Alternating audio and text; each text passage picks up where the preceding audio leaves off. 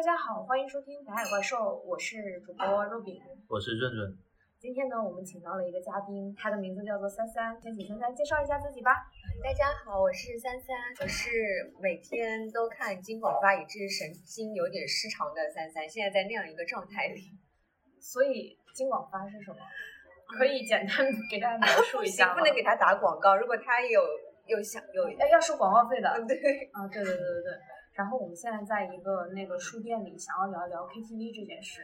就是起因呢是前段时间我们仨还有另外一个朋友一起去唱了一次 KTV，多年的回忆又被唤起了。然后我就跟润润说，我们要不找一个 KTV 来录这期播客吧。然后遭到了润润的反驳。对，我觉得会会有一点吵。然后我们选择在一个奇异的地方，在一个书店。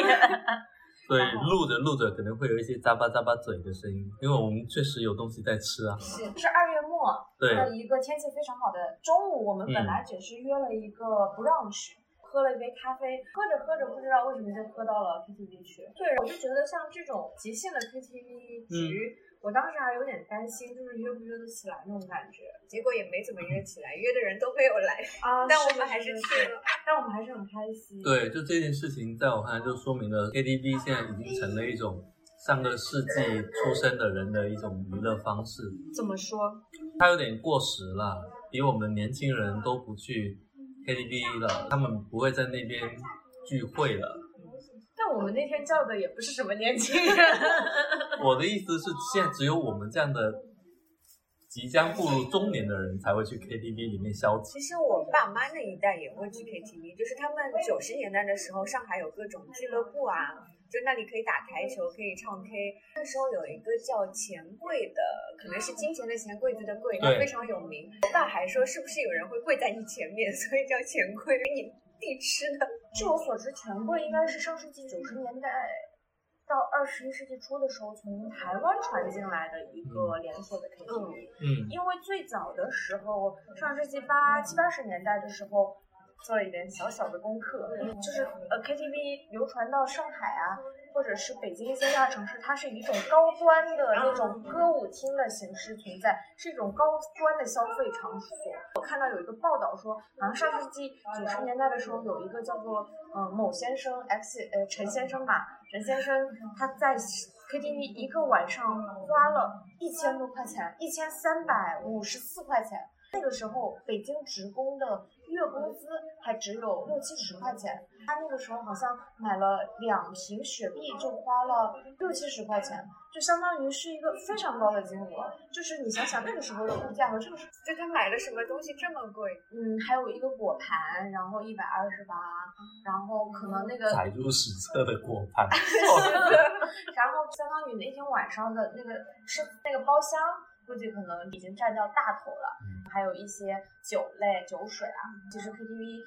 嗯，大部分的消费可能是靠酒水嘛，对那个时候。但是我看到上海好像有一些 KTV 是你交一个很少的门票，两块钱，大家都坐在一个大场子里，你有见过吗？没有。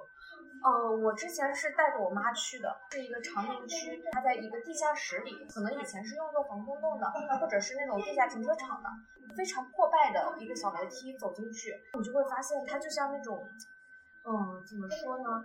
相当于你你进去其实是不太用钱的，就是一块钱两块钱，所有的老太太老爷爷都围绕着一个一个类似于这么大的房子，大概只有只有一间店铺的房间，然后中间旁边围放着一堆的沙发，有点像九十年代香港片里。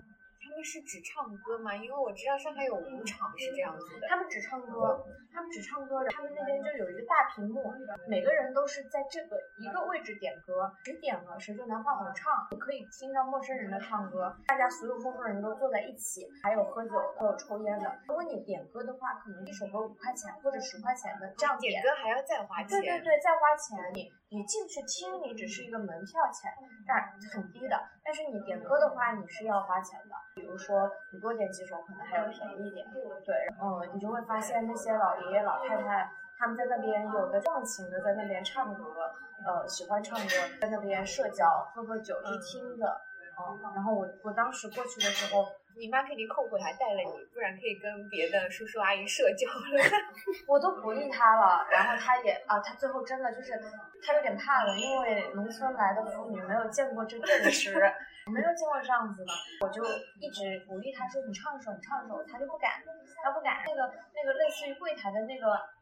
那个那种阿妈嗓也鼓励他说唱呀唱呀，旁边那些老男人也说唱一首唱一首，然后他最后就真的唱了一首，因为因为他有点害羞，他就我就给他点了一首，好像类似于给他十块钱点了一首什么类似于邓丽君的歌吧，嗯，那种嗯，他唱的确实也，我妈的调子是准的，但是他拍子永远踩不到点子上，他唱的时候你就会发现。他永远跟随着自己的拍子在走，不是伴奏，我就觉得哎，他也挺开心的，对，就这种。但我是没有唱，然后我就赶紧把他拉走了，因为就是里面有人抽烟，然后所以那个烟味还是挺难受的。然后我就我就我就觉得哎，那上海的老头老太是不是都喜欢去这样子的场所？感觉上海的老头老太更喜欢在公园里面，然后大家一起拿个谱，然后像美声一样的在练某种合唱团式的歌曲。真的吗？因为现在那种封闭环境的这种好像越来越少了，可能跟疫情有关吧。就我是前几年的时候，不知道为什么家乡那边突然就兴起了那些中老年人开始唱 K 的风潮。我觉得那个时候是很奇怪的，就是那个时候其实年轻人们已经开始觉得。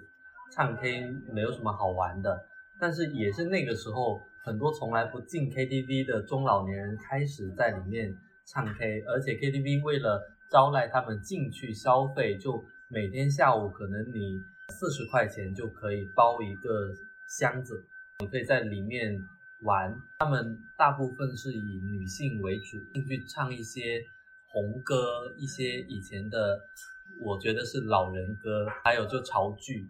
啊，潮剧，对，这个很有意思。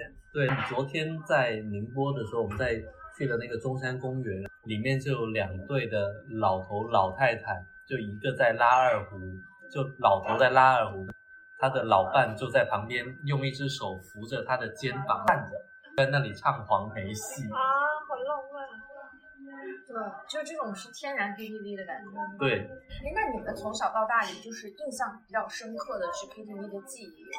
我觉得我一直都很喜欢 KTV，原因是因为我高中的时候，那个时候我们在班里有一群人，大概十个人左右，这群人玩的特别好嘛，大家都无心向学，所以等到高二、高三的时候，我们经常都去 KTV，甚至我有一回记得很清楚的，就是那天应该是高二，其他高，我想想，应该是高二、高三的他们在一模、二模，我们本来。按道理应该在教室里面做试卷，做着做着，有一个人就拍案而起，就说要不我们去，大家就说好，我们去糖果。糖果是我们当时那那边最主要的一个 KTV，嗯，大家就是一群未成年少年，开着摩托车，摩托车后面总会载另外一个同学，这样子四五辆摩托车，嗯嗯，就开出去了，到那个 KTV 下。去那边唱了一整个下午，晚上就一起围炉吃饭，嗯，嗯，就那种氛围。我还以为晚上回去参加晚自习。没有没有，既然出来了就不会回去。其实我想问，就是你们粤语地区的人会怎么看待唱粤语歌？你们会一进去都点粤语歌，还是怎么样？因为我们我们其实很想唱粤语歌，港乐对我们那一代很有影响嘛。但其实大家发音都不标准，有些朋友是不敢唱的。但粤语地区又会怎么看待粤语歌？我觉得这个是最有意思的话题。呃，在广东以外的人都觉得我是粤语区，但事实上我的母语是潮汕话。但是我们那一代的小孩应该说基本都能够听跟讲粤语。呃，所以我高中的时候，我们每个人到那边去的话，都会唱一些粤语歌。那有一些人唱的会差一点，有一些人唱的会好一点。但是等到我们去了大学之后，我我的同桌也是我乐队的主唱，他有一回就跟我说，他要参加一个歌唱比赛，呃，是叫于心，呃，就是他要参加一个歌唱比赛，他挑了一个陈奕迅的曲目，好像叫《于心有愧》，是一首粤语歌，因为他上他上学的地方是在珠海，是一个粤语区，他说他觉得他自己的粤语还不够好。他其实那个心态跟你们是完全一样，他觉得他没有办法对着一大群以粤语为母语的人唱粤语歌。他说：“同桌，你要不帮我把‘于心有愧’改成普通话？”然后我第一次接到这种填词的任务，我就在脑子里把自己催眠了好几遍。我林夕，林夕，我我黄伟文，我跟你说，然后最后就填了一个词给他。对，这样的一个经历，所以也。我觉得我们是很能理解那些非粤语区的人的那种怯，就因为我跟那些广州人唱 K 的时候，我也会有一点怯。啊，因为他们是可以听得出这绝对是潮汕人的粤语，但是呢，呃，如果我跑到上海、跑到北京的话，那是没有人能够听得出来的。啊啊啊！所以我们那个粤语的地位大概可能比深圳人要好一点点。然后跟老广没办法比，然后可能跟客家地区的人来说，潮汕人，嗯，粤语也会带自己的口音的。原来还有粤语鄙视链。有的，所以我们也处于一个鄙视链里面，很尴尬的那个。不上不下。所以我觉得最好玩的，就因为我跟珊珊之前都在北京，但是当我们到了北京之后，我们要唱 K 的时候，我们就。下意识的会选择粤语，这种感觉就好像我们一个人在那个村里面，你就会说我是村的东头还是西头。可是我到了北京，我就只能说我自己是广东人。然后你如果出了国，你只能说自己是中国人。呃，我记得那个索尔在一个访谈里面讲到，就《城市画报》采访他的时候，他就讲到说，到了北京之后，好像突然。意识到自己是个广东人，突然对于那些粤语歌有一种亲切感。然后我当时看到的时候，我就觉得我到北京的时候，我也有相似的感觉，就一下子对粤语歌那个认同感更深了一样。所以其实语言和故乡的某种调子是有自于故乡的那种团结的感觉，或者说你突然认识到了自己的身份，它是一种很强烈的认同，而且因为歌唱它永远都是。抒情嘛，嗯，就你用这个语言来抒情，它是一个很很强化的形式。嗯，这就是为什么前两天我给你听那个上海彩虹创始人金承志是温州人嘛，他写过一些温州人的那个歌，温州话的歌。我不知道为什么我去听他的音乐会现场的时候，我全程从头到尾泪流满面。我听到那个温州话被唱成歌的时候，有一种更。就心里说不出的感动，而且在场的这么多，在上海，你就会觉得说，可能只有很少的人能听懂这个歌词，自己是能够听懂的。就是当你听到自己的母语被唱成歌的时候，好像和或者说方言被唱成歌的时候，和你平时。普通话被唱成歌的那个感觉不一样，就有一种很家乡的东西被唤起的感觉。我明白，这就像就是我之前读《诗经》的时候，它是按照地域去划分的嘛，就是什么各种风。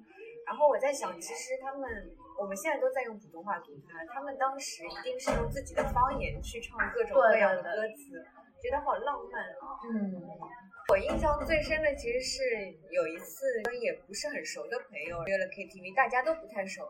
但是唱到一半，突然门外走进来一个不知道哪儿来的喝多的大哥，他非要在我们包厢唱歌。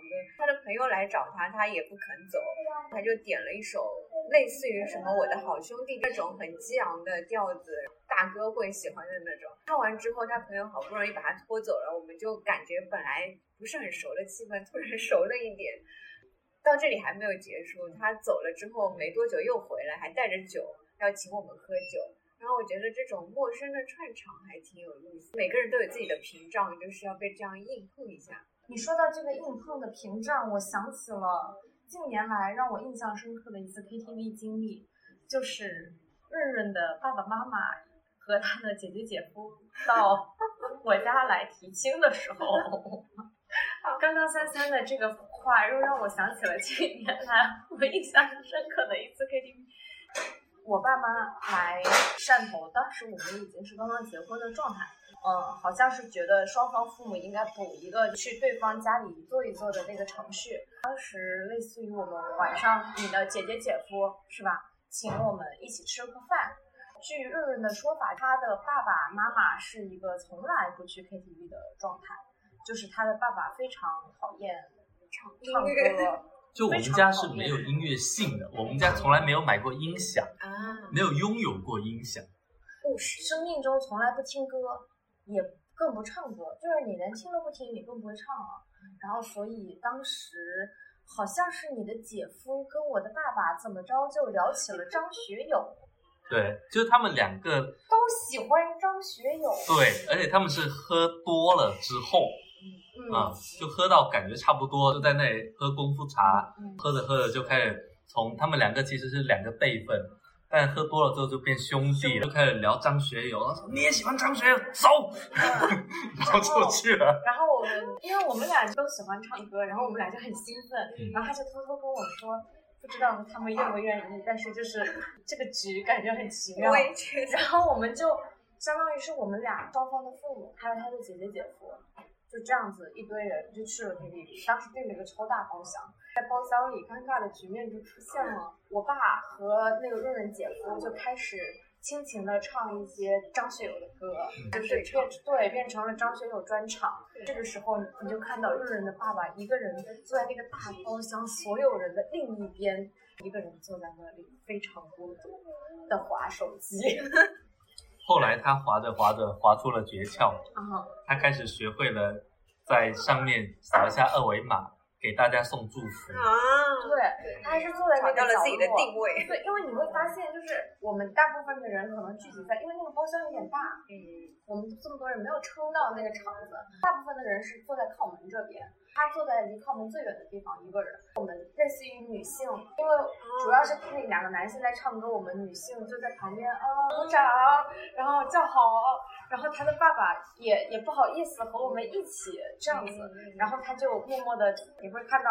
那个屏幕上出现了一个叉叉叉送了一朵鲜花，叉叉叉送空了十个火箭，就类似于这样，找到了自己的存在感。因为我我我会感觉我从小到大我在 KTV 里就会看到一些嗯人，他们可能不那么爱唱歌，或者五音不全，然后所以他们就会主动的藏拙的感觉，就是在旁边默默的鼓掌。但是我也会有的时候有点担心，他们会不会觉得无聊？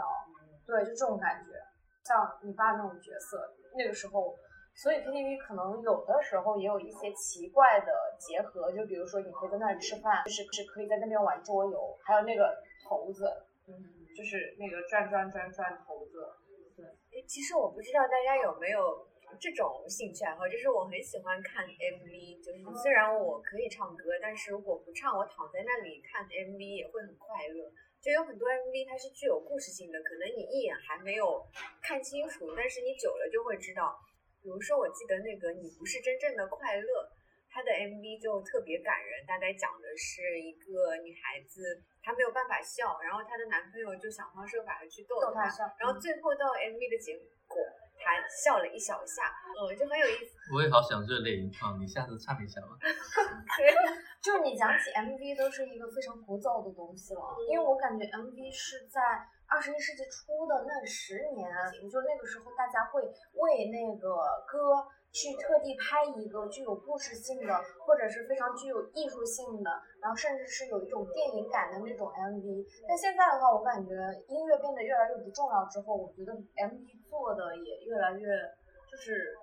没有人用心去做这个东西，就包括唱片，当时 MV 也是一个很重要的部分嘛。但现在好像唱片变得不重要之后，MV 也很少人看了，我感觉。就是我觉得好像在这个时代，声音成了一种背景。就比啊如说我们在录播客，大家可能不会盯着坐着听播客，可能是一边比如说洗衣服啊、走路啊，可能稍微听一听播客是的，然后它就完全背景化了。不会再有人把注意力放在你的画面，或者说你的歌具体跟某个整体是联合在一起的，就是消磨时间可能。而且我觉得 KTV 是一个呃充满了某一种能量在决斗的场所哇哦，其实我在 KTV 我挺喜欢去观察别人的。啊。嗯就你说的那个场景嘛，就是说，因为会唱的人跟不会唱的人，跟那个不太会唱的人，然后有一些人是很在意自己在这群人里面，他在这个活动里面，他究竟是一个什么样的位置。就有一些人他是被迫吃零食的，他并不想吃零食，他又怕那个献丑，就是他感觉就好像我跟一群星海音乐学院的人去唱 K，这这这怎么唱？只能吃零食了吗？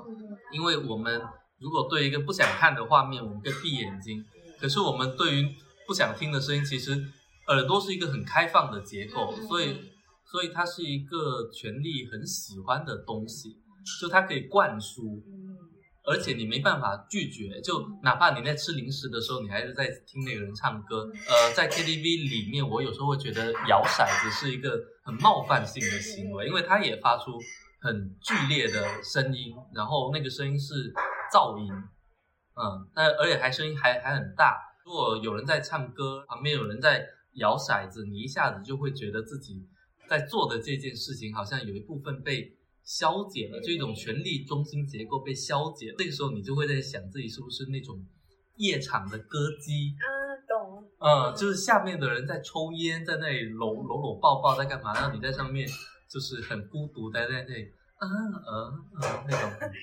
你是在唱忐忑，不同的 KTV 的场合，它可能会有不同的权力结构。就比如说一个公司出去聚餐，比如说有老板，然后比如说有下属、上下级的关系，嗯这个时候通常情况下，老板会是那个权力的中心。就是老板唱歌的时候，嗯，大家都会鼓掌，然后老板在下面就是聊天的时候，大家都会聚拢他。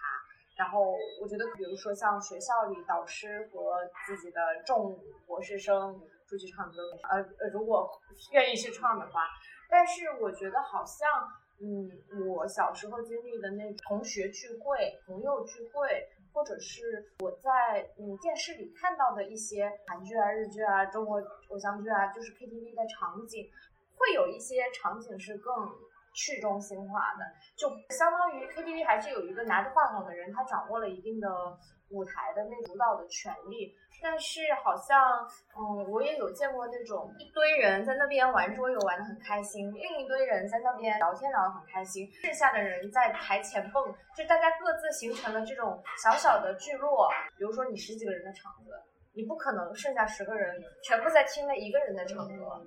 对，还是会有一些稍微去中心化的那种。那个时候，不是那个音乐就会成为一定程度上的 BGM。嗯，这个有些歌曲我觉得它是自带着，就是把所有人融入的。比如说我我们之前有各种 KTV 场合，然后唱到五月天的温柔，然后到最后大家都会跟着一起唱的。然后再比如说那个啥霓虹甜心的睫毛弯弯那种长节奏带舞动的歌曲，你要跳舞吗？对，大家都会在那里跳舞，然后就群魔乱舞。对，我觉得，呃，我那我我下午的时候还在那边查有一个什么如何在 KTV 制胜宝典那种东西，然后它里面就有一条类似于就你要选一首大家都能唱、大家都能听、大家都听过、大家都能唱、能够一起舞动的歌，然后这个时候你就唱，你就稍微就是那种唱几句，把话筒递给他，啊，演唱会，就是啊，让所有人哎他一起来，就这种感觉。就是你就会成为那个 KTV 包厢里最亮的彩。KTV 就是比如说你两个小时，有的时候也是有一点节奏的，嗯，就是你刚开始的时候要点热场的啊是歌，嗯，就是那种大家可能都能稍微跟一下的。我之前还点过类似什么 TFBOYS 的嗯那种慢动歌作。啊，对对怎么说我对，就然后中间段的时候可能可以稍微有一会儿是抒情，对稍微有一会儿抒情，就是比如说大家都唱累了的时候，嗯，需要休息的时候，可能要抒情一下，然后结尾的时候再再点一首那种难忘今宵那种类型的歌，嗯嗯，对对。这对我来说，可能那首歌是动力火车的《当》，啊，没对是的是好，暴露了都是九零后。那那那只有九零后才会在这里谈论 KTV 吧？零零后的已经哎，那也没有，就我朋友圈也有零零后的小朋友，我感觉他们也有，嗯，可能每天在 KTV 玩，然后每天发视频，那是还在读书的人工吗？啊，不是。一个小朋友，他每天晚上会在差不多点会说今天有人来 KTV 吗？然后过一会儿就会有一个视频，然后里面各种人在唱。但这个活动是得到了传承的。所以零零后也没有我们想象的这么就是对，不喜欢 KTV。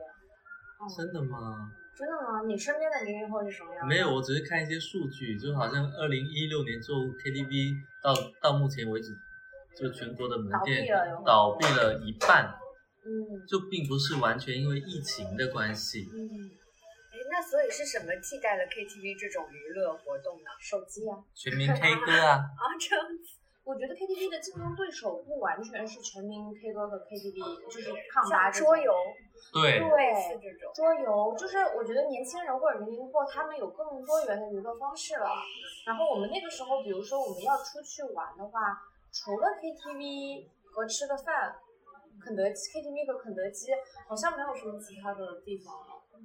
嗯，对，就是它这种空间的东西更少了。嗯，然后还有就是 KTV 它本身，呃，我觉得大家对 KTV 的那个印象也也在有变化。我记得我高中的时候，我刚开始去 KTV 的时候，呃，我爸妈的朋友听到我去 KTV，他们会有一点皱眉，对他们会有点皱眉，他们他们会觉得说是不是不良少年，他们会下意识的呃想跟我爸妈说你也不管一管。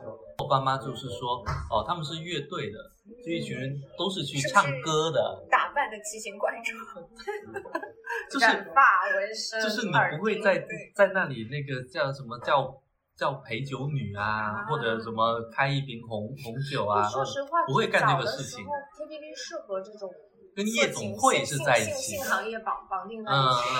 嗯，就我觉得到后来，它就变成了一个比较纯粹的聚会的一个空间，但是这样的一个空间还是对大家的歌艺有了太高的要求，所以我觉得是不是像桌游这种东西，它更加的低低门槛？对对对，就你哪怕不太会，你在里面也不至于非常尴尬。我觉得我就很尴尬，我去玩桌游总是第一个死的，我我所以再也不想玩了。那这个时候，如果有一个那个男孩子他在追你什么的，他是不是就还可以怎么保护你，保护你，嗯但是 KTV 你你唱不好，他总不能说来我来，那 那只会衬托你唱的更差。对啊，如果一个男的他在追一个女的，那女的唱不好，他说我来，哈哈哈，然后他就再也追不到这个女的他拉。黑了，发现对方需要开启好友验证。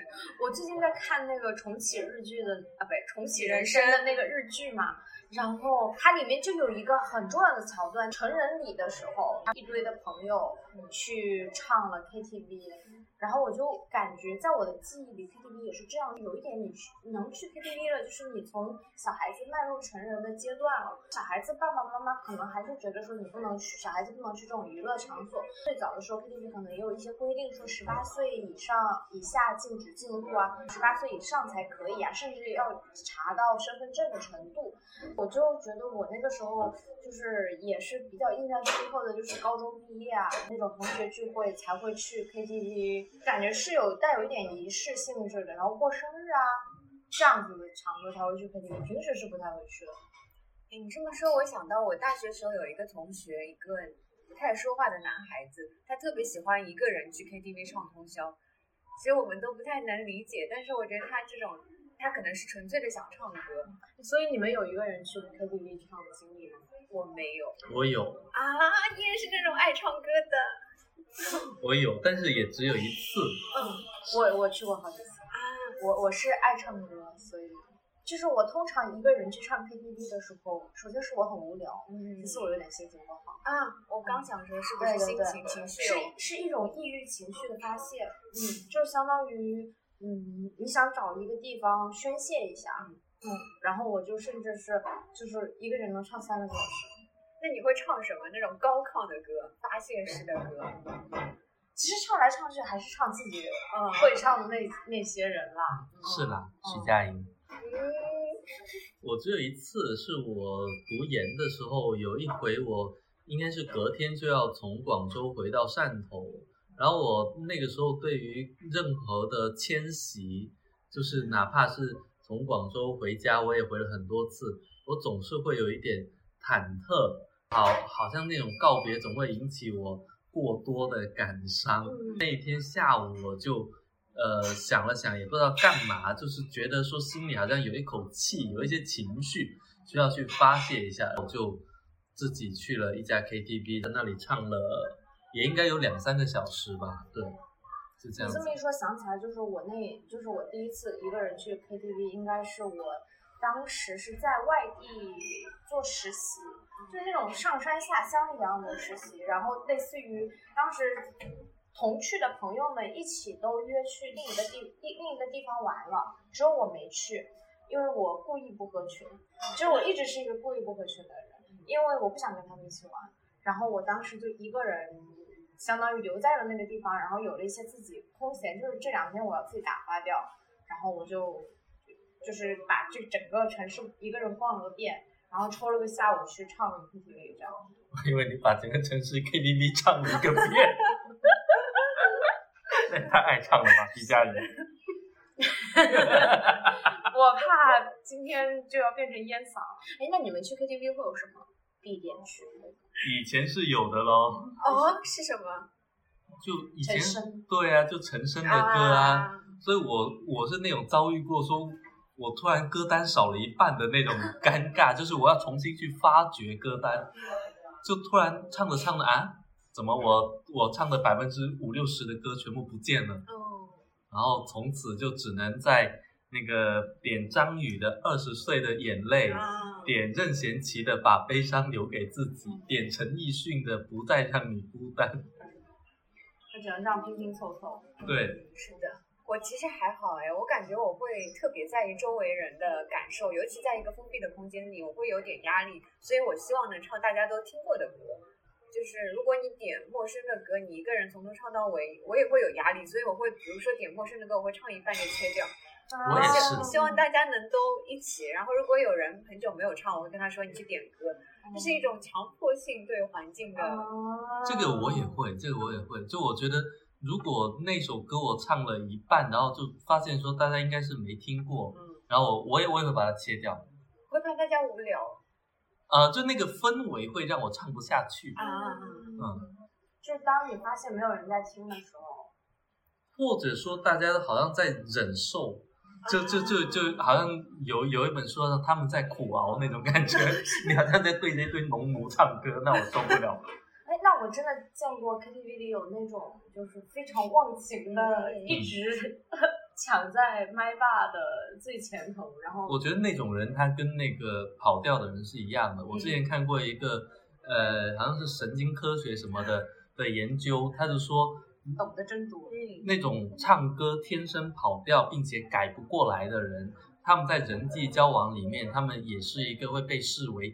低情商的人，你会冒犯到很多听众的。是的，但我没办法，没有，它只是一个科学的研究，对我只是个引用，不代表我个人的观点。出来的，对，对，因为他的意思就是说，因为这样的人他听不出音乐里面那个音调的起伏，他没有办法模仿，那就说明他听起来都是一样的。那也就是说，在别人大概跟别人交往的时候，别人语气里面的那些微妙的变化，比如说他其实已经在威胁你了，或者在不开心了，他也察觉不到。所以这个这个样子的人就会被视为低情商。在我看来，并不是低情商不好。嗯，啊，就我觉得低情商他有时候是好的。就我会觉得在 KTV 里面，有时候真的能洞察人性。就讲讲一讲故事。我记得以前我们在一起唱 K，有一个同学，然后是一个女孩子，然后她自己算是唱的不错的，就是应该从小都在练音乐的那种人。很很早的时候我就感觉这个人不好惹，或者说这个人是一个绝对不肯吃亏的人。为什么呢？为什么呢？就我我们那个唱歌的氛围是百分之八九十的人都比较会唱。所以就也愿意唱，就会造成一种说，可能每个人都是唱唱一首，唱一首，不会说连续有好好几首。然后他呢，每一回如果到他自己的那一首，他又唱的不是很熟，他唱了两句之后，他觉得哎，再来一遍。不是，他会想要把它切掉，但是他在把它切掉之前，他会把自己的另外一首歌顶上去，然后再切。他好完美主义哦。对，然后就感觉这个人他绝对不好惹。哦，那事实上他确实是这样的吗？对。哦，好有意思。那我觉得就这种行为就会让我觉得说，嗯，他就是觉得说啊，这个时间就是我的，就老娘的。嗯，我唱不好，我就再给。到时候发出来能艾特他吗？让他听一听。好冒犯，好可怕。你就这样的，你知道吗？好多年前我知道了。哎，那你们之前有见到过就是很偶像剧的那种点一首歌向别人表白的那种吗？我只见过，呃，就是点一首歌骂别人。不是我见点，就是我见过那种点一首歌自己也不会唱，但呃就一般都是女生，她那个在追那个 idol，她的看那个 M 啊韩语的很 MV，多。她她也不会唱那个原唱，要所有的人在那里陪着他，嗯，啊就陪着他看那个 MV。我想了想，你你你讲的那种确实是有的，就是可能小的时候，就是那种初高中同学，他们可能比比如说有一点暧昧的关系的，然后就是大家也都知道的那种，就会在那边起哄，然后就说，哎，这首这两首歌你们一起唱，就好像会有这种，唱个《广岛之恋》，早点分手 不是应该唱什么？想把我唱给你听啊，吗？老狼啊荷叶呃，这这这些对我们九五后都太老了吧？你装什么九五后啦？啊，我真是的，没有听过。什么鬼？哎，你这么一说，我想起来其实是有的。我初恋就是用在知道 K 你对的，在跟你表白啊？对的。他不好意思，我到现在才想起来，我太没有灵魂了。就是他唱的是五月天的《让我照顾你》这首歌，其实我以前完全没有听过，我但是也没有听过。但他唱完之后，我回去连续播放了好久，嗯就是很听那你是当场答应吗？啊，没有那那 KTV 里面还有谁？没有，就我们两个。哦，就你们两个。哦，这男的也真是啊，好，怪不得成为初恋了。你为什么充满技巧的为什么？没有，因为我觉得这也太不需要勇气了吧？啊，就是没有那种我唱给大家听那种感觉，是吗？对啊，嗯，但其实那种表演，就是就我现在不能接受有人在 KTV 跟我表白这种形式，也许年轻的时候可以接受。嗯，有点太浮夸了。，对，就是太刻意了。太抓马。你你你特地布了一个场，然后说搞一个求婚现场，对那种珊珊说那个可以，就是我觉得展示的部分都太具有目的性了。如果你真的对一个人怀有感情，其实可以用更真诚的方式表达。嗯但是我也不是说不好，就是每个人方法不一样。那如果是在两个人在散步的时候，散着散着，他突然开始唱起一一段歌，然后唱完之后跟你表白呢，这个也可以吧，freestyle 就可以。还要 freestyle，没有没有，那是要唱 R&B 没有啊吗？就是反正自然的就行。天我要嫁给你啊，嫁给你。哎，所以你们现在还会听广播吗？好像只有在出租车司机啊，放着才开车的时候，平时不是我其实前阵子还在听广播，嗯然后在家里没事做的时候？对，然后我发现到现在还是有人会打电话给广播电台说，我今天是我爸爸的生日，我想点一首什么什么歌，我觉得超级浪漫。还有你们学生时代有没有广播站，啊然后学校的会有吗？还是对学校的，然后会有点歌的那种呃功能，就是学校广播站你可以校园风铃小记者，就是类似于比如说中午的休息的时间或者下午休息的时间，就是就是会在那里循环的有一些广播的音乐，然后专门有一个就类似于说谁谁谁送给谁谁谁的一首什么什么什么，我们有啊，对，我们也有。那个时候我我还是会点点给朋友，嗯，对，会点。我我的记忆会比这个更老一点。我记得以前我们的澄海电视台，它在七点半之后播完那个新闻联播之后，到八点之前，它有一个时间是点歌时间。嗯他们当年应该是用了一些电视特效，在那个 MV 上面可以显示那种字。嗯，就是弹幕嘛，哎、对，其实就弹幕，然后哎，对哦，在今天的概念弹幕，对啊。然后经常那个呃内容谁谁谁谁谁祝所以说，比如说祝爷爷啊什么的、嗯。生日快乐啊、健康长寿什么的，嗯，就一般是这种歌。我记得我们小时候就那那个时候城里面的人都会点，嗯。但要命的呢，就是因为吃饭总会吃到七点多，有时候一回家突然，就就突然说就一就一拍脑袋说，哎，还错过了，还点了歌，然后就马上打开，打开之后可能就剩最后就是就是那个画面就一下，爱心，最后爱心跳出来没了。对，然后我觉得很好玩的是，因为大家会把那个名字打上去，然后大家就可能看着那个电视的时候，听到那歌之后，还会在那里讨论说，哎，他们家那个孙子都是叫那个啊，叫名字。呃叫若什么啊，对，叫认识什么字辈的啊，什么嗯字辈的嗯啊，嗯这个我们也有哎，对？吧？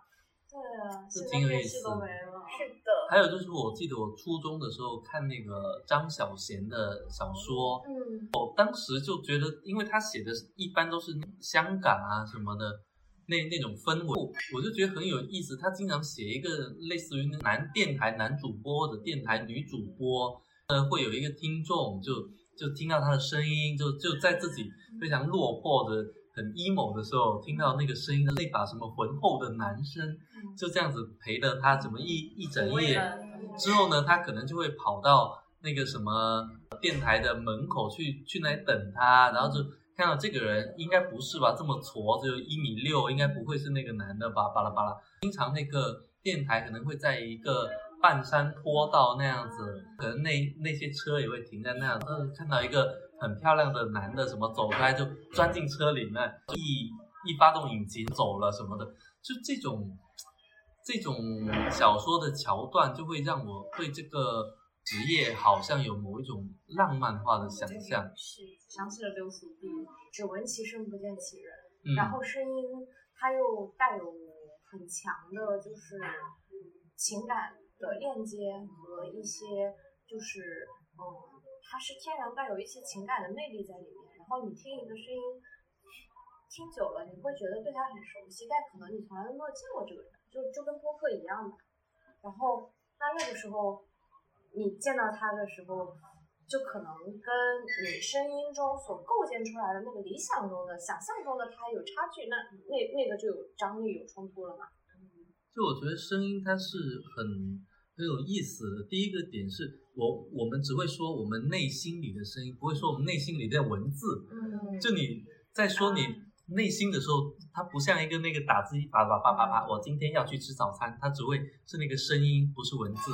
所以这个东西是很本质的，天更原始，更原始。然后另外一个是，当我们能听到远方的声音，比如说电台，嗯，这种时候呢，它都是很飘渺的。就是我去年看到一个新闻，说有一位日本的六旬老人寄了一封信给浙江台州的综合电台，然后就说他自己是住在那个东广岛市的一个六十岁的老人，然后他在一千两百公里之外。收到了台州电台持续七分钟的信号，然后如果没有大气电离层中偶然出现的特殊现象，这次收听是不可能的。然后这个老人他把这个漂洋过海的声音给刻录到一个 CD 上面，然后随着信件寄到了中国，希希望得到那个泰州电台给他一份收听证明。收听证明是什么鬼？对吧？所以这种东西，我觉得他们是有自己的一个圈子的。哎，那你们现在会使用像唱 K、唱吧和全民 K 歌这样的？会的，会吗？会的。就是那会什什么时候会使用呢？无聊的时候，但我比较少。你不在的时候，我一直都在使用。你只要出门去上班，我就开始全民 K 歌，然后再唱想你的歌，你快回来，把他的思念带回来。我已经承受不来。就是他不是有账号吗？他可以发布自己的那个歌。但但我从来都不保存。就我唱完之后，我就最多听一下，然后我就把它删了，我也不上传。就是我觉得像祭词那样就很好，我把名字写在水上，我把声音留在全民 K 歌上。你为什么一副费玉清的表情啊？开始看云了，你的感觉耳朵已怀孕。对，你这么说，我前阵子还看到一个小消息，说那个张颂文他的全民 K 歌上的签名是“唱歌是我一生的噩梦”。但他下面唱了两百首，就我记得他演的那个《风中有朵雨做的云》，里面也有那个唱 K 的时候吧？啊，是的，哎，这种电影的质感好像跟 KTV 很接近，对，就是一种神秘的、昏暗的那个叫什么《地球最后的夜晚》啊，就那种小镇的。嗯，我觉得它里面那种九十年代新自由主义的那个经济。呃，官商勾结就有有一点像那个贾贾樟柯，呃，那个男男女之间就在那呃灯灯光啊，跟那个酒啊，还有烟啊，在这样的一个密闭空间里面，就很多的那种情愫就混杂在一起。但是风中有朵雨做的云里面，它是那种官商之间的权力跟金钱的交换，然后在那样的一个场所里面。就是唱歌永远不只是唱歌本身，唱歌传情就很迷醉嘛。我觉得你有时候 KTV 就会给人一种好像纸醉金迷，或者或者说有一种虚幻的空间感。嗯，我我记得就是在我小的时候，就是有有一些家里有钱的亲戚在装修的时候，还会装修自己的家庭 KTV 啊。我们家小的时候也是特地搞了一台音响和话筒，我妈就有的时候会对唱那个傅傅那傅什么来着？傅傅炎杰还是傅英杰之歌？你我我家你刚才应该是讲讲说傅笛声跟任静吧？对啊，傅笛声我感觉以前有一个时代，九十年代大家都会流行什么没事会叫朋友来唱什么心语啊、评剧，就是那种很老的歌。对，而且就是那个时候，其实我现在想想，我说不扰民吧，是啊是，家里隔音也没有那么好。说到这个，我突然就想，我们每一年的春节，就我们家搬搬到这个新的地方之后，每一年的春节，呃，那个时候工厂就已经开始放假，家里隔着一条马路是一个工厂，我们那那那边工厂的工人一般都是外地工，有些不回家的，有些不回家，他们就开始在那里唱，虽然那个唱的就是鬼哭狼嚎啊、荒腔走板，但是就你在那个时间唱那，他在那个时间唱歌的这个行为本身就已经引起了我的某一种就感伤吧，就觉得他我也很感伤啊，就感觉他回不去，嗯，啊然后他在那里嚎，就是这种烦喧闹中的一种寂寞，就是从这种喧闹中听出一种很寂寞的、很孤独的感觉。就而且你从他选的那些歌，你都好像一下子能判断他的年龄，嗯，对，还有他的一个受教育程度对他的一些背景都在里面都显现老鼠爱出来。大米啊，其实我在我爸妈面前，就是我一个人的时候，没事会唱唱歌在家里，但是有父母在我就不会唱歌，或者有他者在我都不会唱歌。真的父母吗？在不唱歌，对，就是三三四经。父母在不唱歌，一个人可唱歌就是就是会觉得那种感情可能有点私人。因为我记得我以前在家里唱歌，我是把房门关起来，就戴着那个耳朵。我记得我有一回是唱茄子蛋的《浪流连》，它后面会有一段是很高的嘛，然后我唱嗨了，然后唱到那一段唱完之后，一转头发现房门开着，我妈站着看我，然后我就觉得有一种很强烈的羞耻感。是是的，是的，嗯，我懂。反正在我这边好像还好，因为我爸妈在我唱在我面前唱那个傅笛的时候，也是就是我们是三个人一起的，你们应该唱《吉祥三宝》啊，怎么会嗯三个人在一起唱？很 合适。主要是只有两只话筒，所以我小时候好像跟他们会在一起唱歌的，就是一个很重要的家庭活动。就我突然想起来我，我之前我不知道为什么从哪里搞来了一只话筒，是那种自带音响的话筒。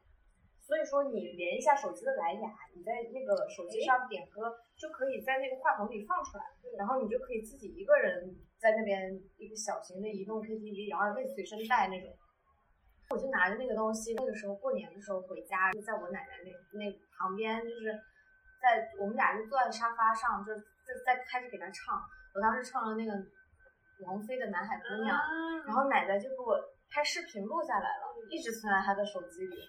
然后她说她自己没事的时候就翻出来看一下，因啊为奶奶年纪大了很寂寞，她一个人住，她就很缺乏陪伴。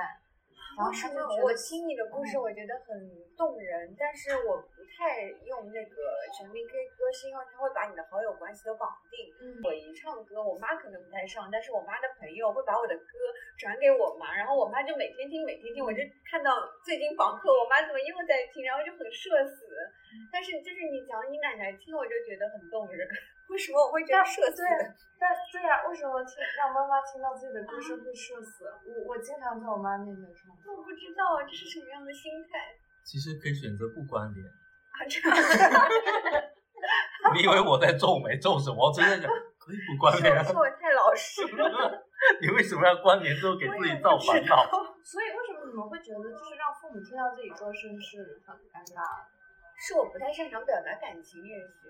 对，我也觉得应该是这个原因。你是少数，嗯，这样吗？对，而且你也不是什么南海姑娘，你其实是个东海姑娘。为何我的心不会死？明白到爱失去，一切都不对。我又为何偏偏喜欢你？爱已是负累，相爱似受罪，生得如今。